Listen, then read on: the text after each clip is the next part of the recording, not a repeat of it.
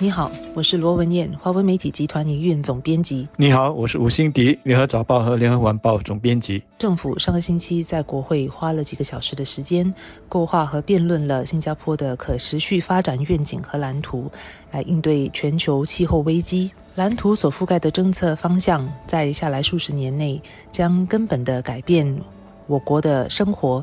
工作和玩乐的方式。蓝图中也有好些实质的绿化环境的宣布，让新加坡在下来的数十年内能够更为绿意盎然，成为大自然里的城市。此外，对我国有长远影响的是海岸保护计划。气候暖化将使海平面上升，导致我们这个弹丸小岛面对被海水淹没的风险。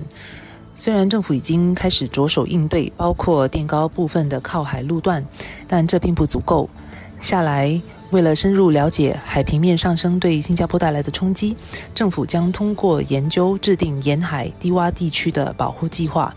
目标是在二零三零年之前完成三个高风险地区的保护计划的制定。这包括玉郎岛、市区东海岸和西北岸。一些可能的防护设施包括防低波、红树林等自然的防护。也会跟休闲设施建在同一个地方，既能保护海岸，又能到时让国人有多几个休闲的好去处，可说是一举两得。海岸保护计划可说是一个百年大计，但是所谓千里之行，始在足下。虽然是百年大计，我们现在就要开始做一点事情了。政府首先要做的就是展开深入的研究，全面的去评估各种风险，以及各种应对方案的可能性。你要考虑的是成本，是经济效率。是资源的保护，还有善用等等，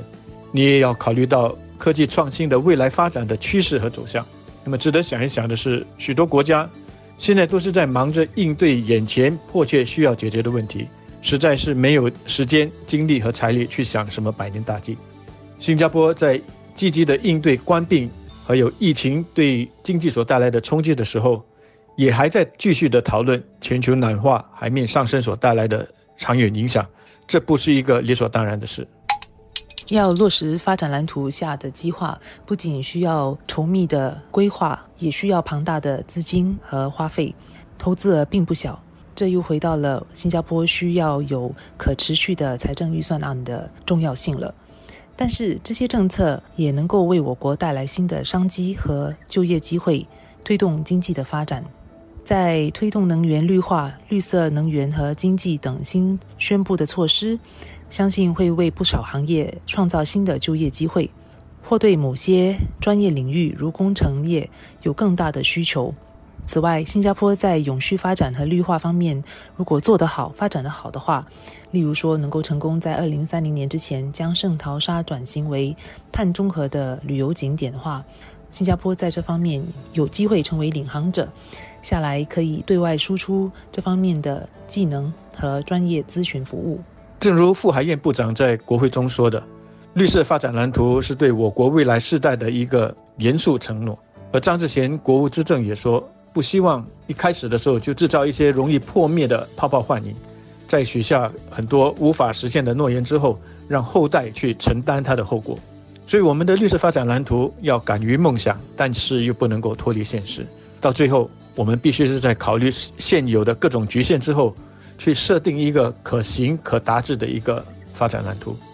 这场绿色革命它不是没有成本的，这不只是指说会涉及政府的这个开支预算，它也涉及我们每一个人的生活成本。我们或许得多付一点钱，得接受生活上的一些不便，但是为了世世代代的这个长远生存，我想这些都是值得的。